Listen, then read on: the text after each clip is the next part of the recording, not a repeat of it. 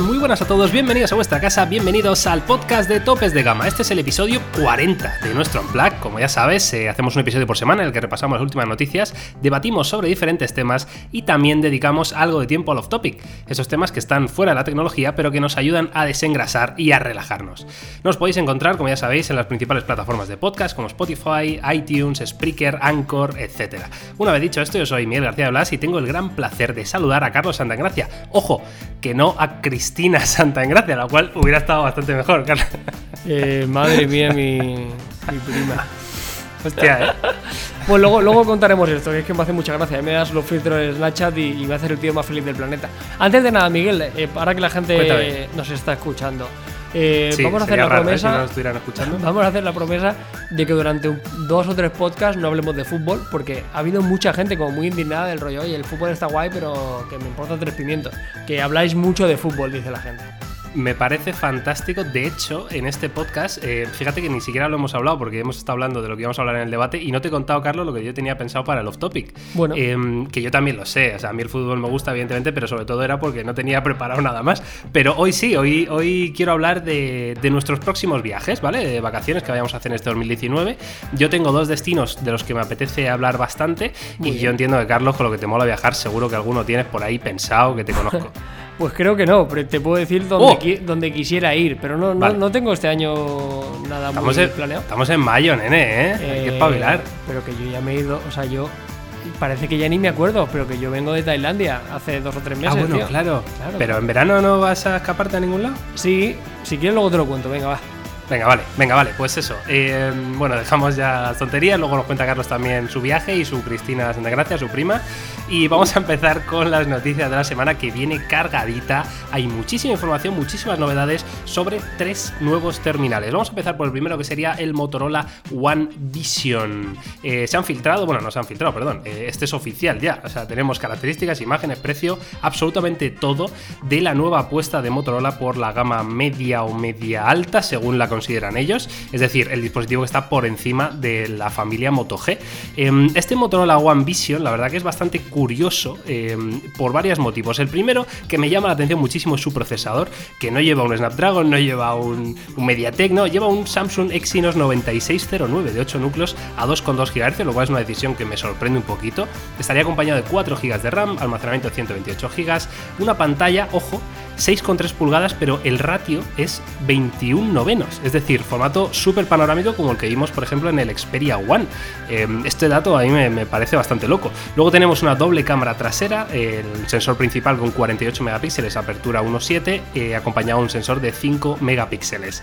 También en la cámara delantera tenemos una resolución de 25 megapíxeles, apertura 2.0, y bueno, eh, lo que llama la atención, entre comillas, es el diseño, ¿no? Un diseño muy alargado debido a este formato de pantalla, con la de la cámara delantera y sensor de huellas en la parte trasera, Carlos. Eh, ¿Cómo ves este Motorola One Vision? Que, ojo, tendría un precio, según dice la noticia, de 299 euros. Sí, vaya por delante que ya lo hemos pedido a la gente de Motorola y, y a ver si nos lo envían pronto, porque ya ha habido diferentes medios que ya lo han podido cubrir y, y a ver si lo podemos analizar.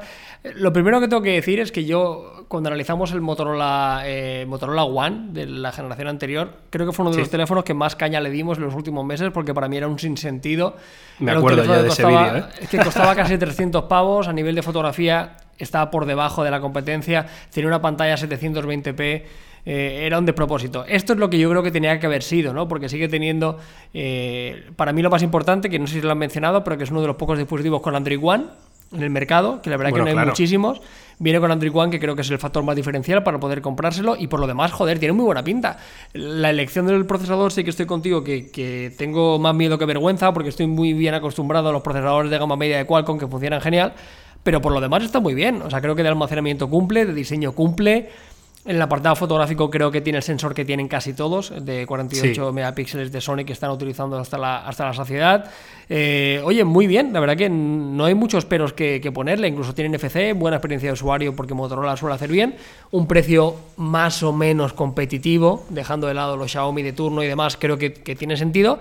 Y, y veremos cómo les será la jugada, sobre todo porque creo que lo hicieron rematadamente mal con el anterior. Y, y creo que esto es lo que tenía que haber sido. Veremos, ojalá nos llegue prontito. ¿Qué tal ves el diseño? A mí me gusta, no me desagrada. El color café en particular este me parece bastante bonito. El agujero en pantalla me gusta. Eh, bueno, por lo demás creo que, no hay mucho que, destacar. El formato 21 novenos tengo ganas de probarlo. El formato tan alargado, eh, veremos qué tal se, se desenvuelve a nivel de ergonomía y, demás, pero el teléfono creo que está guay. De hecho, Carlos, eh, hablando del Xperia One, eh, todavía no tenemos noticias, ¿no? nada, De- cero, cero. O sea, hay cero. De hecho, he, he leído hoy precisamente una noticia de que se había filtrado el Xperia 2. Ya, que digo, bueno, o sea, primero déjale que presenten los pobres el Xperia 1, ¿no? De hecho, Van- el Xperia muy 2 era... tarde, eh.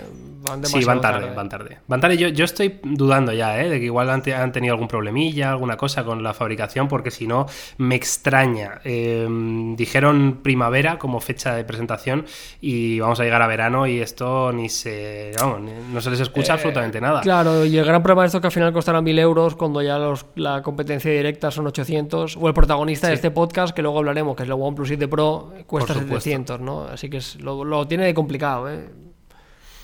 Bueno, veremos a ver, eh, Carlos, si te parece, pasamos a la siguiente noticia, que esta a mí me, me, alegra, me alegra por lo que significa, eh, pero me parece muy extraño eh, esta, est- esta estrategia, ¿no?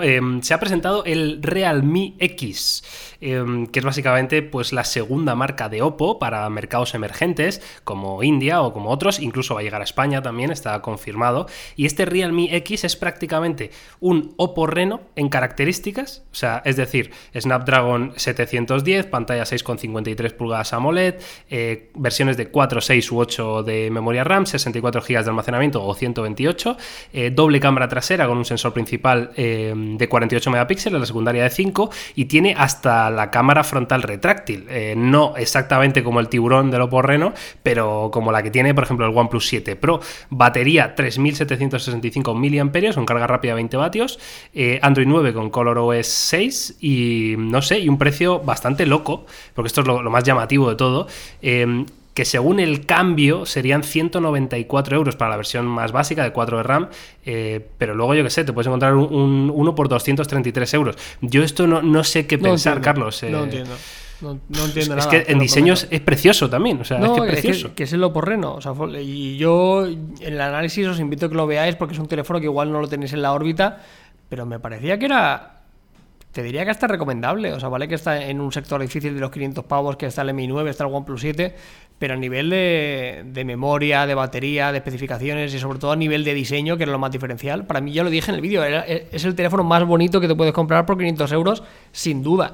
Y luego por lo demás no decepcionaba, pero este teléfono, o sea, entiendo que para China y eso muy bien, pero ¿cómo vas a presentar esto en España? O sea, te está cargando un plumazo el Oppo Reno, pero por completo. O sea, te está cargando el, el y estás dando a entender que tiene un sobrecoste de, de 200 euros por encima porque lo puedes vender mucho más barato, ¿no? Que lo entiendo, ¿no? Porque ¿Cuál, es, una cuál es la diferencia eh, de- con el Oppo Reno? Yo te diría que ninguna. O sea, de lo que estoy viendo, la única diferencia que veo así rápida es que por 499 euros, que es el precio del Oppo Reno, si mal no recuerdo, venía con una versión Sí. de 6 GB y 128. O sea, Vale, entiendo que o aquí sea hay una que- versión de memoria inferior. Pero, Claro. pero que aún así, o sea, lleva el mismo procesador, tiene un diseño prácticamente calcado, tiene un sistema retráctil, tiene la misma pantalla, tiene la misma cámara, tiene la misma batería, tiene el mismo software. Te, te aseguro que no lo entiendo. O sea, si es para otro mercado, bien, pero que esto lo saquen en España, lamentablemente le auguro entonces muy mal futuro a lo porreno, porque ¿quién en su sano juicio se compra ese teléfono existiendo este? Cuando es, es que es lo mismo, literal. Yo- claro, esto es eh, un poco... Bueno, también le ha pasado a, a Xiaomi esto, ¿no? Incluso con el Pocophone, yo no Sí, sé. sí, puede ser el O sea, alternativo, son sí, como ser la submarcas, ¿no? Dentro de una misma marca. Es, es que no sé qué decirte, la verdad. Hombre, por estos precios, desde luego, eh, van a competir clarísimamente con Xiaomi, ¿no? Eh, bajo esta marca Realme. Sí, sí, absolutamente. Eh, pero claro, a lo mejor el Oppo pues eh, va destinado a, a competir contra otro tipo de fabricantes, quizá más tradicionales. Eh, no lo sé, no sé cómo van a plantear esta estrategia, la verdad. Yo sé que, evidentemente, es lo que tú dices, el, el que está en internet, el que está informado del día a día de la tecnología, pues va a preferir comprarse este Realme X antes que el Oppo Reno, evidentemente, porque es mucho más barato y tienes lo mismo. Sí, sí. Ahora bien, alguien que, yo que sé, que va al MediaMarkt y no tienen el Realme X este, pero tienen un Oppo Reno muy bonito, pues igual entra por los ojos. No, no tengo ni idea, la verdad, Se la- cómo, se la- se cómo la hacen están- estas estrategias las. Se la están colando fuerte, ¿eh? entonces. Sí, sí, no, claro. O sea, porque a, diferencia del equivalente entre un MI9 y un Pocophone F1, creo que hay suficientes diferencias para poder decantarte por uno u otro. O sea, son teléfonos parecidos, pero creo que son bastante distintos. O sea, tienen el foco, creo que. Pero en este caso, para nada. O sea, en, este caso hablamos de, un calco. Un calco con ligerísimas diferencias. Este teléfono también que es ligeramente mayor. Pero vamos, el mismo teléfono. No obstante, si acaba llegando el resumen y aislando de Oppo, creo que son buenas noticias, ¿no? Creo que es un teléfono muy competitivo. Ojalá, ojalá llegue, porque al final el usuario saldría beneficiado, sin duda. Totalmente de acuerdo. Vale, pues Carlos, vamos con la última noticia de la semana que tiene que ver con el Honor 20, que vamos, estamos ya deseando que salga, que sabéis que se va a presentar el próximo 21 de mayo, es decir, eh, dentro de nada. Y bueno, pues se ha filtrado prácticamente todas las características del Honor 20, eh, detalles del diseño y, todo lo que podríamos esperar, que luego habrá que ver si, si tienen algunas bajo la manga, porque ya sabemos que no va a ser solo un único dispositivo el que presenten, sino que habrá un Honor 20 series, ¿no? Que sean el Honor 20 Pro, el Honor 20 normal y el Honor 20 Elite. Que el Elite salió ya, me parece. Sí, cierto. El Cierto. El Elite yo, yo creo que también, ¿eh? que está, está ya presentado oficial, eh, bueno, sin pena ni gloria, pero, pero ahí está. Será interesante, sin duda. Pero vamos a hablar de este Honor 20, em, que bueno, vemos un diseño que a mí, para empezar, me gusta, que es el, diseño del, Huawei Nova 4, estos, ¿no? Que tenían la perforación de la cámara delantera en una esquinita, que a mí personalmente me gusta mucho, tiene un diseño prácticamente todo pantalla. Eh, Mm, muy bonito, ya sabéis, con los colores de Honor. Y en la parte trasera encontramos pues una configuración de cámaras un poquito extrañas. Eh, luego hablamos un poco de las características internas del shock y demás, pero quiero hablar con Carlos de las cámaras porque me, me sorprenden muchísimo. Tenemos un sensor principal. Vaya batiburrillo, eh, Miguel. Claro, o sea, bueno, explícalo tú, Carlos. Han, cogido la, la Baticao y han, han, metido. Y ya sabéis que al final el Honor, la ventaja que tiene es que suele adoptar fotográficamente muchas de las funcionalidades que tiene el hermano mayor bueno, el hermano, el primo, el, primo, lejano, el primo. Hostia, ¿sigue jugando a Brawl Star, Miguel? Pues claro que sigo jugando, Carlos. Soy un maestro ya. Y sigue siendo el puto amo con el primo. Eh, pues el primo, la verdad que como es de los personajes que lo subo tan rápido, que enseguida lo dejo e intento subir, me cuesta más subir a otros y voy subiendo a los demás y que el primo lo juego una vez cada tres meses, la verdad. Fantástico. Pero bueno, en fin. Eh, cámaras eh, cámaras del, del honor. como decía, ¿no? Al final tiene la gracia de poder heredar muchas cosas y hereda algunas de ellas pero no todas las que me gustarían. Por una parte, está, está confirmado que eh, el sensor de 48 megapíxeles que lleva todos los putos teléfonos. Te lo juro, lo llevan todos, este, tío. Todos, ¿eh? Este lo han regalado. Sí, Te lo prometo. O sea, no recuerdo un sensor tan, tan utilizado de una forma tan mainstream en todos los fabricantes. No sé. Y aparte, me hace gracia porque es un, es un sensor que estamos viendo en teléfonos de 200 pavos y en teléfonos de 500. ¿Sabes? o sea. llegó Paco con las rebajas y dijo, ah, vamos a ver. Tengo este sensor y ya. Pues eso, tenemos ese sensor, eh, luego tenemos el gran angular, fantástico, buena noticia, yo creo que era esperable. Luego hay un tercer gran sensor de 16 megapíxeles. De 16 megapíxeles y luego tenemos un tercer sensor que todos podríamos quizá pensar que era el zoom, quizá no tener un zoom por 10, obviamente, pero yo esperaba un zoom por 2, pues no. En este caso va a ser un, sensor de únicamente 2 megapíxeles que se va a encargar de, recopilar información, así que no os esperéis un modo retrato demasiado, demasiado pepino. Y luego tenemos un sensor al lado que podría parecer un sensor de proximidad o un sensor TOF, pero no, es, un, es otra cámara más pequeñita de 2 megapíxeles que se va a encargar de realizar fotografías macro. Que me llama, me llama mucho la atención porque en el caso de, de la generación anterior lo hacía con el sensor principal, en teoría utilizando la inteligencia artificial. Sí, bueno, de hecho, ¿no era con el no era con el gran angular, el modo super macro este? No recuerdo qué sensor utilizaban, pero no tenía un sensor dedicado como tal. O sea, ellos decían que utilizaban o, el angular o el principal y la inteligencia artificial sobre todo. Eh, Así que no lo sé. Para el, para el que no esté muy puesto en fotografía, evidentemente el macro es eh, acercarse lo máximo posible a un objeto, ¿vale? Ser capaz de enfocar, en este caso, este sensor de 2 megapíxeles que comenta Carlos, sería capaz de enfocar a menos de 4 centímetros que yo creo que el, modo super macro que tenían los Huawei eh, era incluso superior, o sea, podía enfocar un poquito más cerca. Pero bueno, aún así es curioso, yo no sé este tipo de fotografía, Carlos, eh, evidentemente son bonitas, ¿no? Y, pero, pero son muy pocas las ocasiones en las que vas a necesitar un, modo macro, ¿no? Eh, sí que es cierto que tiene, que, que, que está muy bien, o sea, e, es muy efectivo en el sentido de que realmente cuando tienes que utilizarlo es cojonudo, incluso para algún momento puntual lo haces y, y, sorprende, ¿no? un detalle de una flor, ¿no? Cosas de por eso, se lo enseñas a un amigo, estás con tu pareja, tu colega y dices, hostia, mira lo que es capaz de hacer mi móvil. Y es fantástico y está genial, pero luego se queda en eso, ¿no? Se queda en una mera anécdota. Eh, está bien que lo incorpore, pero a mí sí que es verdad que, que echo de menos un, zoom. no te pido lo último, pero quizá el zoom que podíamos tener en el, P en el P20 Pro me habría valido, ¿no? Eh, no te pido lo último de lo último, pero yo lo echo de menos. Yo creo que este Honor, siendo consciente que tienen que diferenciar su gama de productos, que no puede ser exactamente igual, eh, yo lo echo de menos, con sinceridad. Claro, ¿sabes qué pasa? Que es que eh, prácticamente, bueno, no sé, el zoom, a mi modo de ver, es realmente lo único diferencial que tienen los P30. O sea, sí, sí, es claro, lo único. claro. Sí, Entonces, claro, si ya cualquiera puede tener eso y encima mejor precio, aunque sea en vez de un zoom por 5, que sea un zoom por 3, pues igual le restas importancia, ¿no? No lo sé. Eh, luego, por completar la información, eh, tendríamos el Kirin 980, evidentemente el mismo procesador que montan los P30, versiones de 6 u 8 de RAM, y luego una cosa que me llama la atención del diseño, que es que el lector de huellas pasaría a estar en el lateral, algo que, se está convirtiendo en tendencia y yo no sé por qué esto, Carlos, no sé si tendrá que ver con estos diseños todo pantalla o qué, pero joder, lo estamos viendo mucho. Es raro. Yo ya lo hemos dicho que nosotros no somos muy amantes, a, a Jaume le gustan algo menos que a mí. Yo supongo porque estuve muchísimo tiempo conviviendo con la generación de Sony, con un Z5, si mal no recuerdo, y al final me acabo acostumbrando. No me parece la mejor solución, pero al final lo, lo acabo llevando. Y el SDC también creo que, demostró que, no está mal del todo, ¿no? O sea, siempre al final. Pues rápido iba bien, al final ha ayudado un reconocimiento facial que cuento con ello, que, lo tendrán, al final lo acabas, lo acabas complementando. No obstante, me, me sorprende. Yo quizá hubiera preferido que hubieran utilizado una, un una ubicación más tradicional, ¿no? Que hubieran puesto el lector de huellas atrás, como históricamente lo ha hecho Honor, y incluso a nivel estético creo que no habría quedado mal. No sé, creo que es una decisión controvertida. No creo que sea definitoria para no compartir un teléfono, pero sí que es verdad que está empezando a ver, y luego me pone muy contento el hecho de que sea un, terminal de 6,2 pulgadas.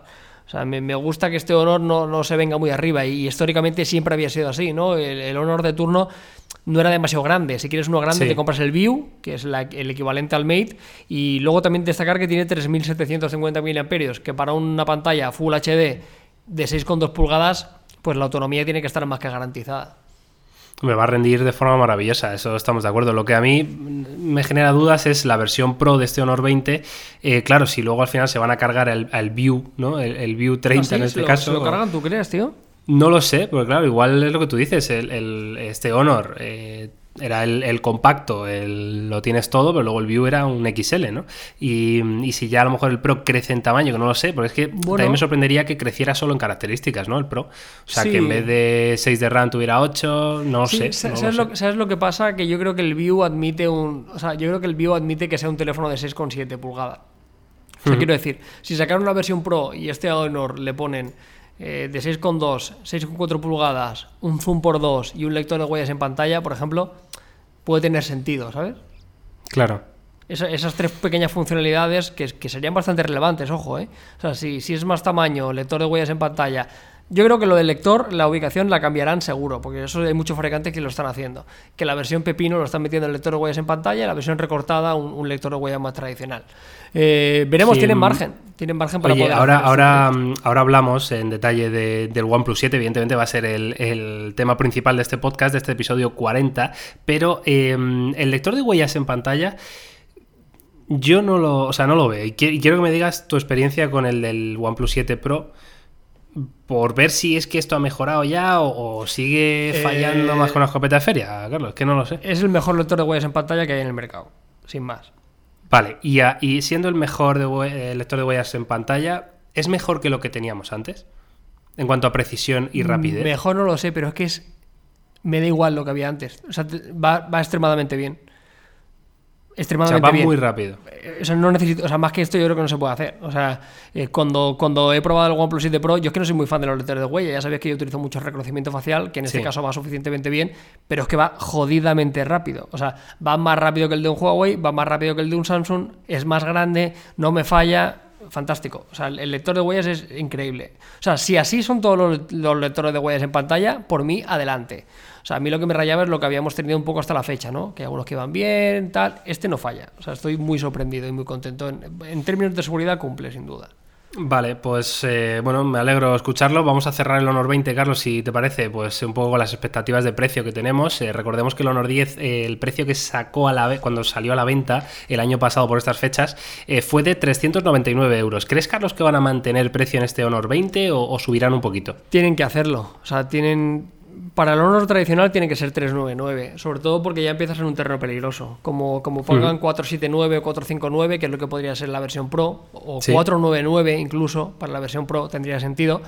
Ahí hay hostias como panes, ¿eh? porque ahí ya por 50 euros más tienes un OnePlus 7, que sin haberlo probado, yo antes me he comprado un OnePlus 7 que eso, tienes un Mi 9 por 499, tienes el Oppo Reno, que a nivel estético es mejor que tú, y a nivel de cámaras ya veremos a ver qué, qué ocurre. Eh, es difícil, ¿eh? O sea, yo creo que aventurarse por encima de los 399 en la versión tradicional me parecería un error. También ahora tenemos el Pixel 3a XL, que es un nuevo jugador en. Eh, sí, que está justo en, 399, este claro. 399 y, y bueno, el, 479. claro. Es difícil, ¿eh? O sea, eh, Honor ya demostró que con la llegada del Pocophone, con el movimiento que hizo con el Honor Plate, no sé si recuerdas que bajó de precio más de lo que se suponía para intentar ajustarse. Eh, hay demasiados jugadores en el mercado para que te vengas arriba, sobre todo también cuando han salido alternativas del, propio Huawei como el PZ Smart, que vamos a analizar en breve, que comparte un montón de similitudes y que cuesta prácticamente eso. O sea, no se pueden venir arriba, porque Honor siempre era barato y ahora empiezan a ver la gama media y, ya no es una de las dos o tres primeras opciones, como creo que sí que era hace dos o tres años. Hombre, lo, bueno que tiene Honor, en mi opinión, mm, es también un poco la, su historial, ¿no? Quiero decir, o sea, em, Honor me parece una marca mejor reconocida que lo que pueda ser eh, un Pocofon. hablo del gran público, ah, ¿eh? de la gente que no está tan metida. Claro, entonces entiendo que esa herencia que tienen, ¿no? De, de, bueno, de ser fiables, de ser baratos, de ser buena relación calidad-precio, pues les va a ayudar, ¿no? Con este Honor 20, em, la gente ya identifica Honor como un teléfono muy inteligente en su compra y, y creo que estos van a ser igual. Ahora bien, estoy de acuerdo contigo que si se suben a la parra porque el, Honor 20 Pro ya llegue a unas cotas de dinero pues, que igual están rozando ya cosas que no deben y se suben un poquito, aunque suban 50 pavos este, este Honor 20 normal, que se queden 449 o algo así, ya me parecería excesivo. Es que piensa que el PZ Smart que en teoría es algo peor, son 279 euros. ¿eh? Y estamos hablando de un terminal con cámara retráctil, con, un procesador inferior, ¿vale? Que no es, lo mismo, con menos cámaras, pero habría menos. Ah, ya de partida se supone que habrán 120 pavos menos. Para un teléfono muy similar, que hay diferencias, que, en teoría es peor, pero hay 120 euros de, de diferencia, ojo, ¿eh? con el componente estético del PC Smart que es muy bonito. Eh, no sé, eh, yo apuesto incluso que, no bajen de precio incluso para esta generación, ¿eh, Miguel? Que vean un poco las orejas al lobo y sean conscientes de que tienen que, apretarse un poco el cinturón. Y luego tengan la versión Pro, que ahí sí se puedan venir un poquito más arriba para el usuario que quiera algo más y esté dispuesto a desembolsar algo más de dinero. Afortunadamente queda muy poco para poder salir de duda. Bueno, pues eh, estaremos atentos ese día 21 de mayo, por supuesto estaremos en la presentación y os contaremos todos los detalles en nuestras diferentes redes sociales, en el canal de YouTube, como ya sabéis. Y Carlos, si te parece, vamos a pasar ya al debate, al tema principal de este podcast, que tiene que ver con OnePlus. Evidentemente eh, se ha presentado los nuevos OnePlus 7 Pro y OnePlus 7. Em, dos dispositivos interesantes, uno más que otro, desde luego, eh, que, rompe un poco bueno, el, estilo ¿no? que, había tenido OnePlus eh, durante estos últimos años. Em, este OnePlus 7 Pro eh, llega directamente para competir con la gama más alta que hay en el mercado, em, a un precio evidentemente menor pero yo no sé si, acaba de ser demasiado inteligente este movimiento. De todas formas, eh, vamos a empezar, Carlos, si te parece, em, porque es algo que yo, antes de ponerme a preparar este podcast, y te soy sincero, porque no he podido eh, ponerme muy al día, porque he estado muy liado de trabajo, no tenía muy claras cuáles eran las diferencias entre el 7 Pro y el 7. Igual a nuestros oyentes pues les pasa algo parecido. Entonces, si quieres, repasamos rápidamente diferencias y luego entramos en materia. Vale, sí, antes de nada quiero hacer un matiz y, creo que OnePlus es uno de los fabricantes que más honesto ha sido siempre con el precio. Lo que está claro, y esto es una demostración, y esto ya lo sabíamos todos, pero eh, no se puede dar más por lo mismo. O sea, quiero decir, o sea, eh, el producto ha mejorado, pero es que es imposible seguir manteniendo precios. O sea, no, no es viable a nivel empresa. O sea, si, si, meten mejores componentes hay que subir el precio, es imposible. O sea, hacer un teléfono perfecto por 500 euros se ha demostrado que, que no se puede. O sea, que te tienes que subir a la parra porque si no es, es verdaderamente complicado. Dicho esto, las diferencias son bastante claras y, creo que son, son importantes. O sea, yo lo considero dos teléfonos prácticamente distintos. O sea, a mí la gente que tenga dudas, no sé si comprarme el OnePlus 7 o el OnePlus 7 Pro. Yo creo que esa duda no debería existir porque hay muchas diferencias. Lo primero todo el diseño, ¿no? Creo que es radicalmente distinto. El OnePlus 7 me parece un teléfono bonito, pero me parece un teléfono mucho más conservador, también es más económico, notch tipo gota. Sigue siendo muy bonito, ¿eh? a mí me parece atractivo, pero, pero es que el Pro no tiene nada que ver. ya no solo por el sistema retráctil, los acabados traseros se la han jugado con colores más atrevidos, cámara deslizable, 93% de frontal, eh, al tacto es más premium, es un teléfono más bonito. Eso es lo primero que quería destacar. Vale. Luego la pantalla también es uno de los puntos más fuertes. En el análisis le pondremos mucho énfasis y yo creo que es el, el componente de mayor innovación que ha hecho OnePlus, donde realmente siempre se le exigía que no hacía nada diferente al resto, pues ahora sí. Tiene una pantalla con 90 Hz de refresco, que es la hostia. El panel no Es me pareció... esto. El, el panel no me pareció súper, súper, súper, súper top. O sea, no es un panel que cuando lo O sea, a veas... nivel brillo, colores Sí, y tal. o sea, a nivel es, es fantástica, ¿eh? está súper bien calibrada, pero no es una pantalla de wow. Pero bueno, es lo que pasa un poco, ¿no? Últimamente que parece que todas están un poquito más eh, han bajado un poco ¿no? la, la intensidad. Pero bueno, es un panel increíble y no tiene el OnePlus 7 normal ni los 90 Hz ni la resolución QHD Plus, que eso también es un Vale. detalle importante. Luego no tenemos ni gran angular ni zoom. El siguiente apartado que evidentemente ha subido de precio y que vamos a comprometer con el OnePlus 7 es el apartado eh, fotográfico. Y, pues y entonces, ¿cómo queda la- la- el apartado fotográfico del OnePlus 7 Mi- normal? en teoría es mismo sensor principal y un segundo sensor para recopilar información, lo que ya teníamos en el Vale. OnePlus 7. ¿Vale? Vale. Que aquí sí que yo sí que Eh, echaba de menos quizá la, la implementación de un zoom no angular. A ver, eh, tal y como lo estás eh, contando, ¿vale? Ya falta algunas hay ¿eh? Vale, sí, hay, hay muchísimas diferencias entre el 7 y el 7 Pro, pero de verdad, se me, eh, o sea, mm, todo lo que estás diciendo me está viniendo a la cabeza el OnePlus 6T. Quiero decir, hay muy pocas diferencias entre el 6T y el 7. No O sea, tanto. mm, eh, Estamos hablando de un mismo diseño, porque es que es calcado. Sí, claro, claro. O sea, yo lo veo calcado. O sea, no es tipo gota, todo es, Es igual, igual. igual. Eh, de hecho, la pantalla seguramente sea la misma, Sí, la del sí, 6T sí. que la del 7. La cámara frontal, creo recordar que es la misma también. Eh, hay una ligera mejora en la cámara trasera, pero ya el 6T tenía una configuración parecida, ¿no? Eh, Sobre el papel, ¿no? Sin, sin esa resolución de. Pues sin ese mismo sensor, pero joder, que tampoco hay un, un cambio loquísimo entre el 6T y el 7, ¿no? No, pero es que el, pero es que el, el 6T que venía con el 845, ¿no? Sí, claro, el procesador. Bueno, Y- pero es que, el, o sea, yo sinceramente el OnePlus 7 es lo que tiene que ser, quiero decir.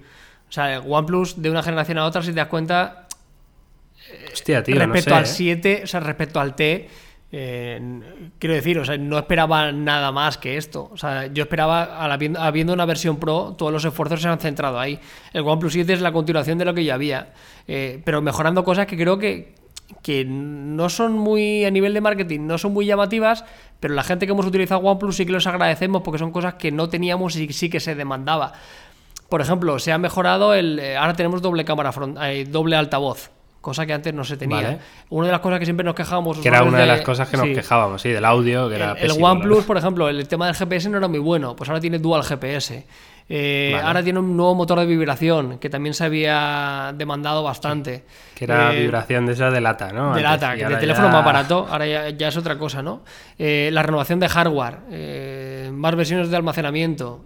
Sí, o sea, no- la, la tecnología O sea, UFS, la tecnología. UFS 3.0. O sea, no son cosas muy grandes, pero son pequeños detallitos que acaban de, de hacer un teléfono muy, pero que muy redondo. O sea, sigue siendo un O sea, no son, no son marketing, pero son Claro. cosas que en el día a día se van a notar. Claro, o sea, la gente que dijera, no, yo es que esperaba que OnePlus 7 tuviera mejor cámara y mejor pantalla. No, eso es el Pro. Pero por, por lo que he hecho la reflexión al principio, o sea, no puedes dar más por 550 pavos. Es muy difícil ¿Cu- dar ¿Cuánto cuesta el 7? Porque yo he leído 599. 559. 559, vale. Claro. He leído yo O 599 sea, y digo, joder. es, es difícil, o sea, no, no puedes dar mucho más. Dejando de lado el Pocophone de turno o el, o yo que sé, el Mi 9 cuesta 499, ¿sabes? Y a mí a título sí. personal, vamos, yo pago los 50 euros de más por el OnePlus 7 del tirón. O sea, porque me gusta más el software, eh, eh, tiene algunos detalles que lo diferencian y luego a nivel de cámara me gustaba un pelín más. Pero, pero creo que es que no pueden dar más. O sea, si quieres hacer un teléfono de 550 euros, mm, esto es lo que hay. O sea, y, han mejorado cosas que A creo que son yo, relevantes. Yo le hubiera, le hubiera cambiado un pelín el diseño respecto al 6T, pero bueno, entiendo lo que dices, ¿eh? que al final se trata de, de dar todo lo que puedas en, en un precio muy contenido y que esa es la estrategia de OnePlus. Y este OnePlus 7 cumple ¿no? en eso, eh, habrá que probarlo bien, evidentemente.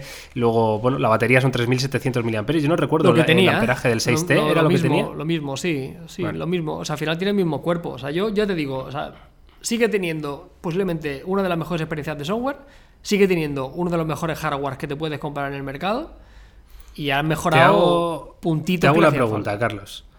Si no hubieran presentado el Pro, em, ¿cómo hubieras mirado al, al, al OnePlus 7? Es, es lo que, es que no, no podía esperar mucho más. Quizá. Pero no, pero no te hubiera dado un poquillo de bajona y de. "Uy, parecido. Lo único que habría echado de menos, eh, aparte de ya, pero es que conociendo un poco lo que hace OnePlus, eh, sé que no se vienen arriba. O sea, porque ellos intentan hacer un producto.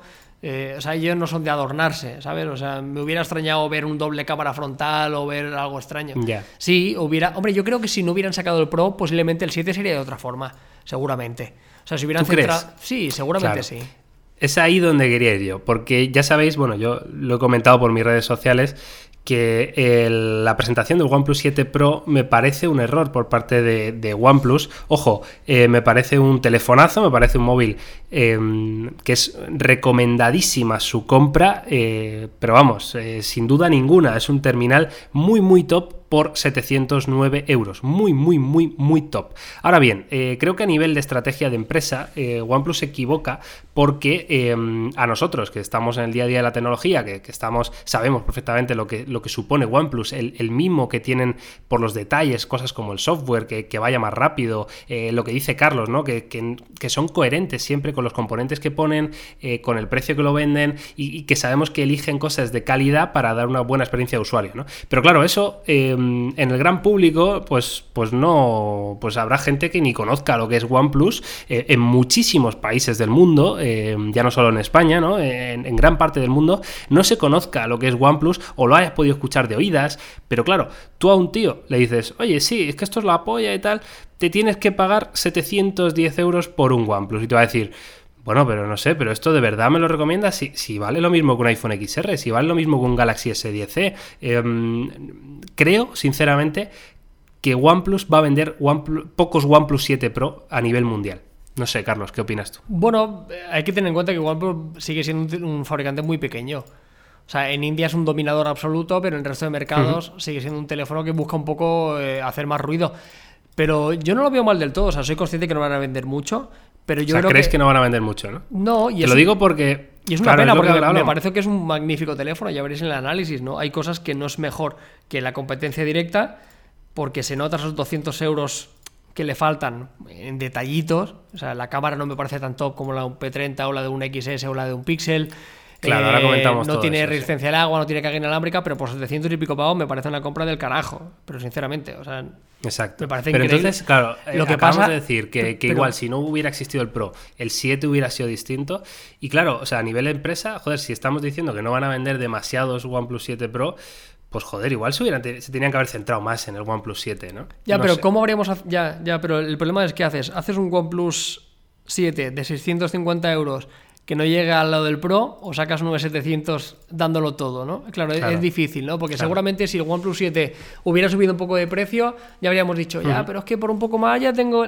Es difícil, ¿eh? Yo creo que por los dos lados están un poco pillados. Lo que sí que tienen que hacer, y yo creo que lo van a hacer, y ya están enseñando la patita, es que a nivel de marketing van a hacer una inversión muy gorda este año para que la gente los conozca. Es lo que le falta. O sea, el producto lo tienen. No es perfecto, pero es un muy buen producto y, y la gente que estamos metidos en esto, yo con todos los profesionales del sector que hablo, a todos nos gusta OnePlus, porque creo que es un Sí, fabricante que, que no hay duda, no que, hay duda. que- que va a lo que va y, y no va de frente y sabes lo que ganas y lo que pierdes con este teléfono.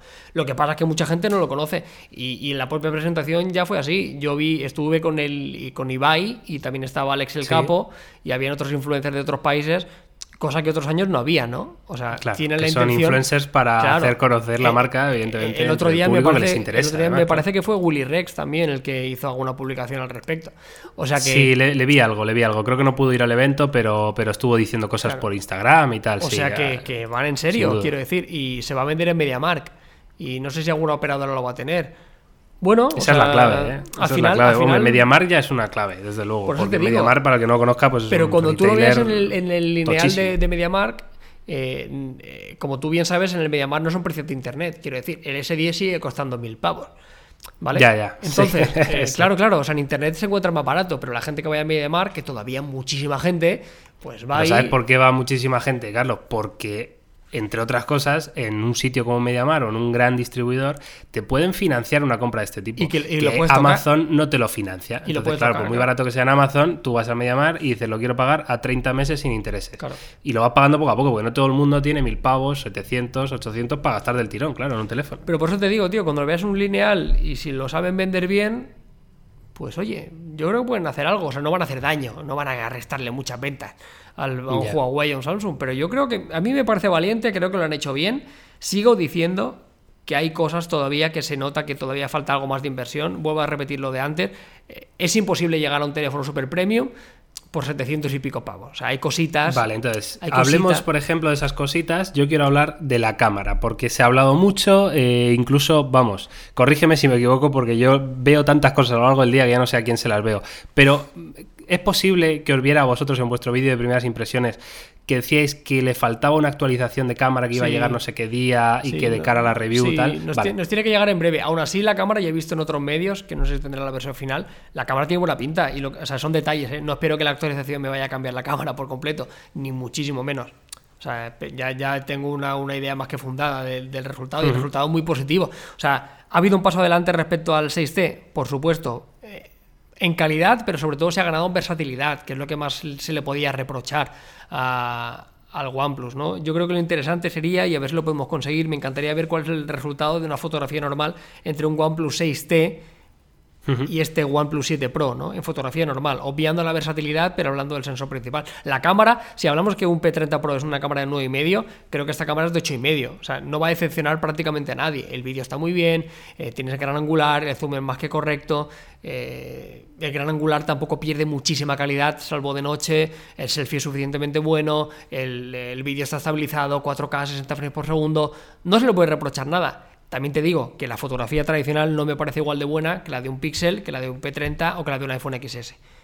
Pero Vale. ahí voy yo. o sea, dijeron esos, algo en esos la- 200 o tre- eh, según ellos y según DxOMark, es la segunda o tercera cámara mejor del mundo.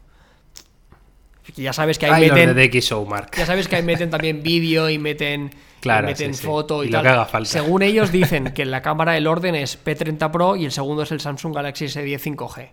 ¿Vale? Vale. Eh, y luego se supone que van ellos. Pero es que ya me dan, po- o sea, ya las diferencias son muy, son pequeñitas y te vas un poco a los detalles, ¿no? O sea, al final. ¿Que dijeron algo en la presentación, Carlos, del, del, del modo noche o Sí, fotografías sí, en baja luz? Sí, le pusieron o sea, mucho que se énfasis. supone que eso sí que Sí, lo han mejorado. Y ¿no? se ve muy bien, se ve muy bien. Yo estoy muy contento. Ya te digo, la cámara me parece excelente, pero no es sobresaliente. Vale. O sea, soy Bueno, pues consciente, la aclarada gente la tiene que entender que, que si va a pagar eh, esos 300 euros menos respecto a un tope de gama, aún se nota un poquito. Pero vamos, o sea, la gente que se compra un OnePlus 7 Pro a nivel fotográfico eh, no va a reprochar nada, para que deben ser conscientes de que no es la mejor cámara del mercado. Pero leches, que está pagando 700 euros. Vale, pues oye, aclarado el tema de la cámara, eh, vamos con otro de los puntos importantes de este OnePlus 7 Pro, como es el de la pantalla, ¿no? Hemos hablado que es un pantallón eh, con una tecnología muy buena, un- una tasa de refresco de 90 Hz, eh, con por fin resolución QHD, ¿no? Ya una resolución 2K que se le pedía muchísimo, sobre todo para un teléfono de este precio y de estas características, ¿no? Pero claro, esta pantalla tiene una contrapartida muy clara y muy obvia y muy directa, que es la batería, Carlos.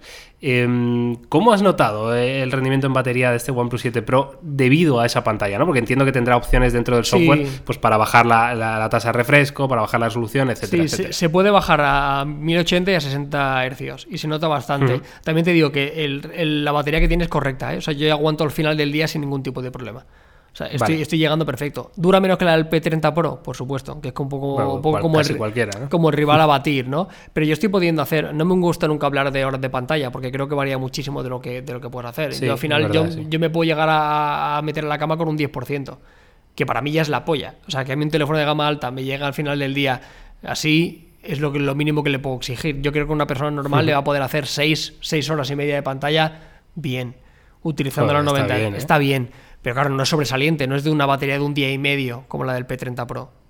Pero bueno, que si tú quieres, le bajas la resolución a Full HD, te quedas con los 90 Hz y aquí no ha pasado nada. O sea, a mí la pantalla y el consumo de la batería creo que es suficiente. También hay que tener en cuenta que es una pantalla más grande. O sea, el resto de sus rivales son 6,4 pulgadas. En este caso tenemos 6,6 pulgadas, con una mayor tasa. ¿Cómo has visto el, el tamaño? Muy Eh, grande, muy grande. Yo estoy súper contento estoy muy cómodo, pero para mí, en mi título personal, es el teléfono más grande del mercado, casi. O sea, es, es más ¿con grande qué que un- O sea, ¿qué, qué móvil es el más parecido en tamaño? Es que es más pequeño que un P30. O sea, partiendo de la base que el P30 Pro O sea, y el por S10 hacerme una idea, Plus. decir, porque- No, para que te hagas la idea, el S10 Plus y el P30 Pro diríamos que son casi calcados, ¿no? Vale. Más o menos. Este es más grande. Es medio dedito más grande y más ancho. Hostia. Es un poco más, es, es muy grande, es muy grande. O sea, son 6,6 pulgadas. O sea, ojo, es un teléfono bastante. Es más, creo que tengo aquí las cifras. Te digo exactamente los centímetros para que te hagas un poco la idea. Pero mira, concretamente son. Espérate que lo tengo por aquí. Tengo la hojita. Creo que eran 16. Mira, 16,2 centímetros de alto. 16,2, cuando normalmente estamos en 15 y algo. Claro, y 206 gramos. Es un teléfono grande, es un teléfono pesado. Cuando le pones la funda se te va casi a los 230, 240 gramos. Es un teléfono muy grande y hay que tenerlo en cuenta. Pero ya te digo, a nivel, eh, a nivel de consumos, consume más que una pantalla tradicional, sí, pero que es suficiente y en la autonomía no va a ser un problema ni muchísimo menos. Pero que se nota, ¿eh? Sí, sí. Vale, pues bueno, buenas noticias. Eh, de todas formas, nos encantará saber vuestra opinión. Eh, podéis contactarnos por redes sociales, ¿vale? Y, nos comentáis todo, todo lo que tengáis que decir sobre los OnePlus 7 Pro y OnePlus 7, que como siempre nos encantará leeros y, que abramos debate, ¿no? Que de esto se trata, en la comunidad topes de gama eh, es lo que hay, ¿no? Al final te juntas con gente que, que, le gusta lo mismo que a ti, que es la tecnología. Entonces, dicho esto, Carlos, em, no sé si tienes algo más que añadir sobre el OnePlus 7 Pro o 7. De hecho, ¿cuándo vamos a tener el 7 para review? Todavía no lo sé. Y no creo que sea muy pronto porque parece que el fabricante está muy por la labor de potenciar el Pro. ¿eh? O sea, mm, vale. ya veremos. Ya veremos a ver cuándo lo podemos conseguir. Yo creo que no tardaba mucho en ponerse a la venta. Intentaremos conseguirlo, ya sea que no lo presten ellos o, o lo, conseguiremos porque creo que es importante hacerlo porque cuando hemos hecho las primeras impresiones también del OnePlus 7 ha tenido muy buena aceptación, ¿no? Porque soy consciente que mucha gente no va a querer cruzar el umbral de los 700 y pico pavos y el OnePlus 7 normal todavía le va a parecer una compra interesante.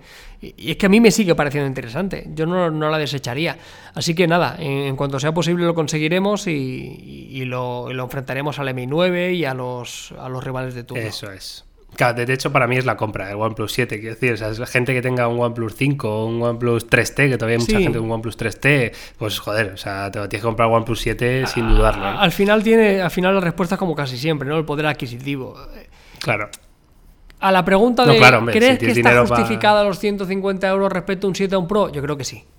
Yo creo que también. yo creo que están justificados que ya entraremos en la pelea de, poco me parece o sea, la, diferencia en precio claro te digo? o sea me parece que las diferencias son muy muy grandes sí porque es que al final y esto lo hemos comentado en, varios vídeos yo al final eh, mejora en multimedia que le hacía falta mejora notablemente pero sigue teniendo intactos sus dos baluartes que es el teléfono más potente del mercado y seguramente el teléfono más rápido que existe en Android. Eso lo sigues teniendo. O sea, sigues teniendo eso y le metes un diseño espectacular y le metes unos apartados multimedia al nivel. Creo que tiene sentido. O sea, ya veremos cómo será la jugada, pero creo que, el teléfono, viéndolo con perspectiva, creo que es una jugada inteligente. El tiempo, el tiempo dirá cómo le funciona. Vale, Carlos, pues listo, cerramos OnePlus eh, en general y nos vamos ya a los topic, nos vamos a las playas paradisiacas, nos vamos a las ciudades llenas de monumentos y de, y de vida y vamos a hablar un poquito de turismo, si te parece, Carlos. Muy bien. Em, ya has dicho que, no tenías muchos viajes pensados, porque acabas de volver de, Tailandia. Bueno, acabas de volver, ya, es que pasa el, tiempo, eh, pasa el tiempo. Me fui en febrero. ¿cuál, es, ¿cuál es tu siguiente viaje planeado o, ese viaje que, pues mira, me voy a escapar tres días a Valencia, ¿sabes? sí, mira, lo más, lo, más seguro que me cojo una semanita la primera semana de junio, que esto lo suelo hacer como hice ya el año pasado. Yo normalmente hago vacaciones así, luego en septiembre, octubre ya me cojo un par de semanas o algo así. Y aquí hay dos alternativas. O repito Menorca como el año pasado, que no hay ni Dios, se está genial y los precios son baratísimos. Menorca en la primera semana de junio. De junio que ya hace calorcito. tengo muchas ganas de ir a Menorca. ¿eh? Uy, genial. Pero no, no he estado. He estado en Ibiza y en, y en Mallorca. Pues te va a encantar, te va a encantar. A mí me encanta Menorca. sobre todo en junio, es que no hay nadie, tío. O sea, no hay nadie y hace buen tiempo y los precios de apartamentos y vuelos está tirado. Es, una magnífica alternativa. Y ¿Es si mejor apartamento allí que, que hotel? Sí, yo cuando voy a las islas nunca cojo hotel, porque siempre está fuera. Sea, siempre vas a estar fuera de, eh, con el coche alquiler buscando calas o pasando el día en la playa. Para mí no tiene sentido coger un hotel ¿eh? en este tipo de... yo, yo, hago igual, ¿eh? yo siempre que he ido a Ibiza he ido a apartamento por, con coche. yo hago eso, me hago mi, mi tupper de ensalada de pasta y me tiro todo el día en la playa. Claro, claro. y luego ya un mojito de Y luego ya por la noche, eso es. Y luego ya por la noche pues ya me busco un bar por ahí para ir a cenar o meterme una pizza o lo que sea, pero yo sí, yo apartamento siempre. Y, y si no hiciera eso, otra alternativa que también hace mucho tiempo que tengo ganas de hacer es coger un coche y, hacerme Andalucía, que es una semana. O sea, pasar dos o tres días en Cádiz, un día en Sevilla, un día en Málaga, un día en Granada y, volver, algo así. Así que todavía pues no, lo tengo muy claro. Yo voy a, yo voy a hacer, eh, voy a ir a Almería en julio, me parece que es. Me han no- dicho no que hay acuerdo. playas que se te va la puta cabeza en Almería. Sí, sí, yo, yo he estado en, en algunas eh, y, este, y este año voy una semanita, voy con mi chica y otra pareja, ¿no? De amigos nuestros. Y vamos a Almería, a un pueblito que se llama Las Negras, que, bueno, es- está como en el medio de las cosas que molan, ¿no? Porque eso, evidentemente, lo que mola es el, todo el Parque Nacional del, del Cabo de Gata, que es una zona protegida preciosa. Y, como dice Carlos, hay unas playas que se te va la olla. Son, en concreto, como, no sé, hay, hay una parte que son como tres playas consecutivas prácticamente, que es la playa de los Muertos, la playa del Monsul y, y la playa de los Genoveses, me parece que se llama, que son absolutos paraísos eh, en playa, ¿eh, Carlos? O sea, si no has estado, tío, de verdad, Sí, me, eso me- me habían recomendado mucho, tío. Sí. Se te va la olla, ¿eh? Yo no he estado en mejores playas en mi vida, y mira que están muchas playas, ¿eh? Pero bueno, yo no he estado en el Caribe, pero yo qué sé. O sea, es- esas playas, de verdad, es- son playas absolutamente vírgenes, eh, con unas estructuras de esas de roca ahí, a lo mejor te encuentras un peñón ahí en mitad de, de la orilla, o eh, no sé, es, es un espectáculo, de verdad. Hostia, pues luego, luego me las pasas, ¿eh? Porque, porque Sí, ya sí, te digo, o sea, yo te es, muy probable que vaya a Andalucía y Almería también era una de las posibilidades, así que guay. Pues hay tres o cuatro playas, ya te digo, que son de visita obligada, que se llegan, pues eh, hombre, no tienen fácil acceso, también por eso son tan bonitas, ¿no? Claro. Porque si hubiera fácil acceso ya, ya se hubiera jodido el asunto, seguro. Pero vamos, tienes que aparcar el coche y luego pues andarte tu, yo sé, tus 20 minutos, media hora, a lo Bueno. mejor por, pues, a, a plena solana. Pero oye, merece muchísimo, muchísimo la pena. Son playas preciosas y, y eso voy en, en julio. Y luego, que iré una semanita como tú haces, y luego ya me cogeré las vacaciones así más, más bestias, eh, pues sí, probablemente en octubre o, o- no, no sé exactamente, pero yo creo que sí, será octubre finales o octubre primeros, no lo sé. Que ahí ya cogeré dos semanas y una semana este año la quiero dedicar a ir a, a Budapest, que Muy no bien. sé si has estado tú, sí, Carlos. estuve hace no mucho. Una semana ¿Ah, entera en sí? Budapest. ¿Y qué tal? Bueno, igual una semana me refiero. Tres. A lo mejor cojo cuatro noches, ¿no? Vete- Algo así. uf, y tres días, ¿eh, Miguel? Te la verás. ¿Sí? eh, es preciosísima. O sea, a mí Budapest me encanta, pero si vas un... eh, Budapest para mí es una ciudad de fin de semana largo. O sea, de salir el viernes por la Vale. tarde y volver el domingo. Y va sobrado. O sea, que no merece la pena. Y Sinceramente si creo que quieres no. ir a Budapest y, y tienes tiempo, ¿qué, qué haces? O sea, ¿hay algo alrededor que digas, me vale, pues ya yo, yo- esto otro"? yo es que fui a Budapest solo y fui tres días y a los dos días ya habíamos visto casi todo. Sí sea, que es verdad que si vas con tiempo, una de las cosas que más me gustó de Budapest y una de las cosas por las cuales se caracteriza es que es, es una ciudad con, con mogollón de bares, un montón de vida nocturna y un montón de esas cafeterías súper guapas. Es, es muy habitual encontrarse el típico local que parece derruido por la guerra, pero que lo han decorado nuevo. Qué Y guay. es guapísimo. Para eso, a nivel de, de ocio y tal, es. A mí me encantó Budapest, ¿eh? O sea, me parece hiper, Bueno, hiper hecho, recomendable. Es que quería comentarlo en el podcast porque, bueno, Budapest es de esos destinos que sí, que tienes ahí, pues como dice Carlos, ¿no? Para un fin de largo, para esos tres días que tienes en invierno, dices, pues voy a, voy a verlo, ¿no? Pero es que no, me acuerdo de casualidad cómo salió que estaba yo viendo apartamentos precisamente para Almería, para este verano, en la aplicación esta, en Airbnb, ¿no? Y, y- y me crucé con unos apartamentos de Budapest, tío, y aluciné, Carlos. En, en calidad-precio, o sea, es decir, Claro, eran que en apartamentos. Europa este, de- tío, Pero, sí. tío, que eran de lujo a unos niveles, o sea, lujo, lujísimo en decoración, unas cosas, eh, unos apartamentos que se te cae la, la baba, ¿eh? ¿Y de por cuánto? Y, y ¿La eran baratísimos, tío.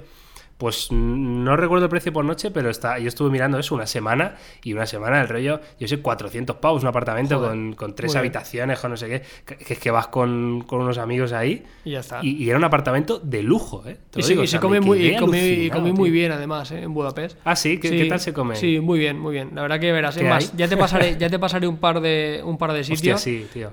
Uno en particular que me flipó, o sea, nos gustó tanto, mira que fui con un colega, y, y siempre vamos a buscar restaurantes y tal, nos gustó tanto que cenamos los dos días en el mismo sitio porque alucinamos, Hostia. ya te lo pasaré. Pues muy- ese tengo que ir, Aparte con ir, vale. músico, Y- y- música en directo y tal, muy guay. Qué guay. Porque ¿cuál es la, la comida típica de, de Uy, Budapest? la, la comida típica no, no recuerdo. Sí que. puta idea, ¿no? es que aparte coincidió con un mercado que había, que era como. Ah. fue de invierno, y, y había. Sí que es verdad que era muy parecida a la alemana, ¿no? En plan, eh, la carne, la col, las salsas, el goulash. eh, Era parecidillo, ¿no?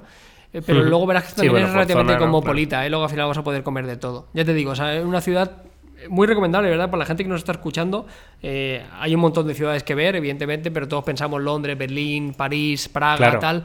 Pero si salimos un poquito de las top, en Europa hay algunas ciudades increíbles y, y- y es más, ahí es muy típico también el balneario, que es una de las cosas súper Sí. típicas que hace todo el mundo. Y, y también está bastante guay. Bañarte por la noche. Porque luego de, de precio, de, de comida y demás, Bien, eh, ¿qué-. ¿cómo es la ciudad? ¿Es cara o es No, muy barata? es barata, es barata. Bueno, es que yo viviendo Claro, en Barcelona encima, todo me parece si- barato. Si es bonita. Claro. ¿sabes? Yo igual, yo pago, Madrid, yo pago 2.50 por un café con leche, ¿sabes? O sea, a mí, a mí ya todo me parece casi. Sí, sí. Me parece todo regalado.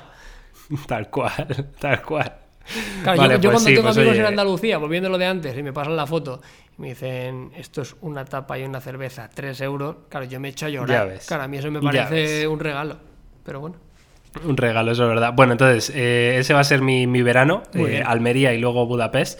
Bueno, mis vacaciones, que ya te digo, sobre todo porque son dos destinos que Almería también, si te lo curras, pues eh, es bastante baratillo y también se come estupendamente y tienes esos paisajes espectaculares. Y Budapest, sobre todo porque era más barata que las top y, joder, es tan bonita y encontré esos apartamentos, tío, que son increíbles, que no sé, en fin, ¿Sabes, me apetece, ¿sabes me dónde apetece tengo mucho. ganas de ir? Y mire, no lo descarto. Quizá no para junio, pero sí para octubre. Octubre igual hace frío. Tengo muchas ganas de ir a San Petersburgo y a Moscú, tío.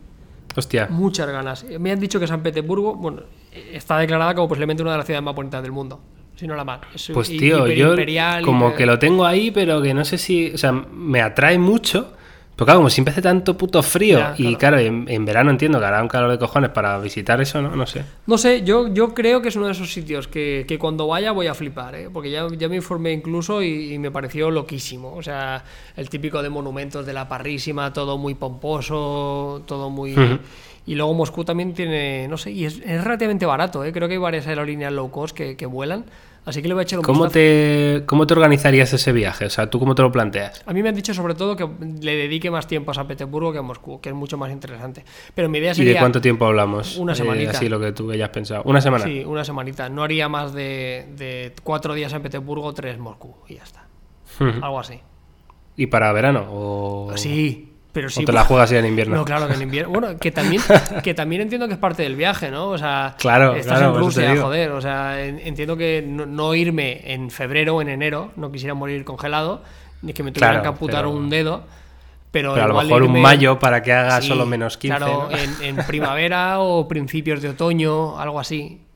Pero, pero ya está. Lo, lo que pasa es que cuando luego me llegan la- las vacaciones de verdad, las de las dos semanas, mi cuerpo me pide sol, tío. O sea, yo soy esa persona que al final cuando pienso dónde me quiero ir, error mío porque no varío en exceso, pero siempre pienso sudeste asiático, México, playa o... ¿Sabes? O sea, me va siempre la A cabeza. mí, en, a mí en verano me apetece playa, siempre, siempre. Es verdad, ¿eh? es verdad que es un problema porque luego, joder, hay muchos destinos Claro que, que los descartas claro, por claro, eso. ¿no? No te acaba de cuadrar el tiempo, el clima y tal, pero joder, nos perdemos una parte bonita. desde Has- luego. no has estado en sudeste asiático, ¿verdad, Miguel?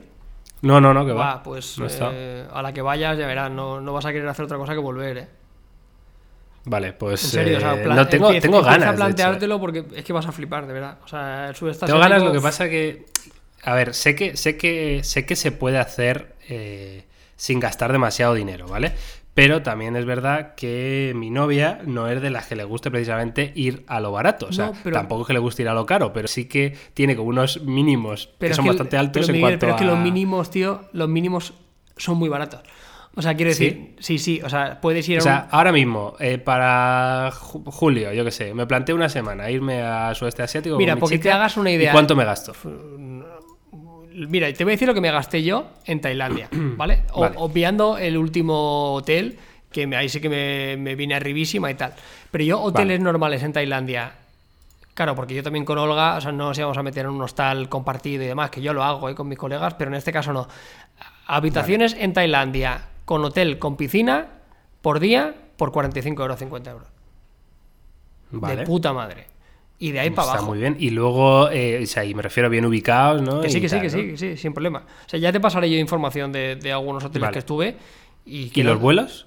Y los vuelos, pues depende de la que, a qué época del año lo pilles. A mí me costaron, creo que por persona, unos 600 euros.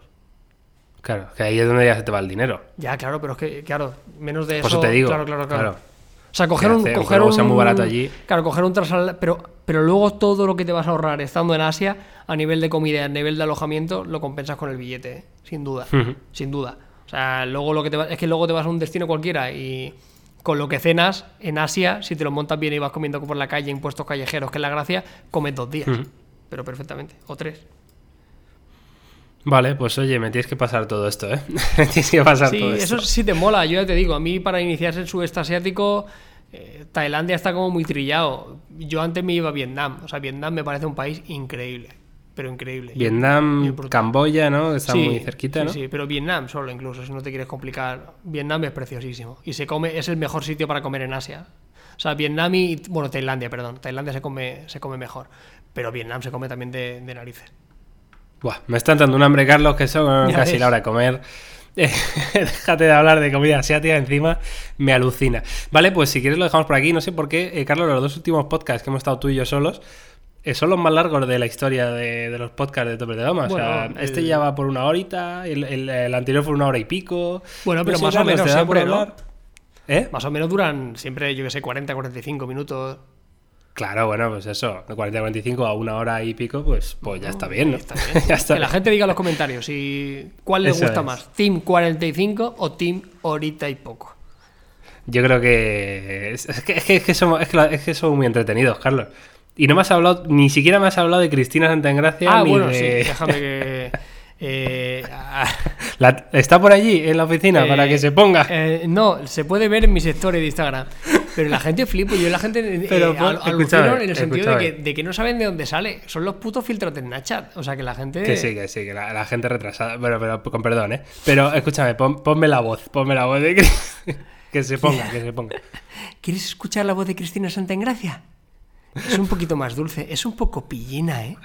Es un poco. Pero tiene- tenía esa voz rollo como, como presentadora de informativos. ¿sabes Eso es, es que luego me dicen que se parece a Nuria Roca, que para la gente que no sea de España culo, es una presentadora española. Así que nada, oye, filtros de Nacha, yo es que me lo paso teta. Yo tengo 33 años, pero mentalmente soy un, chiquillo de 17.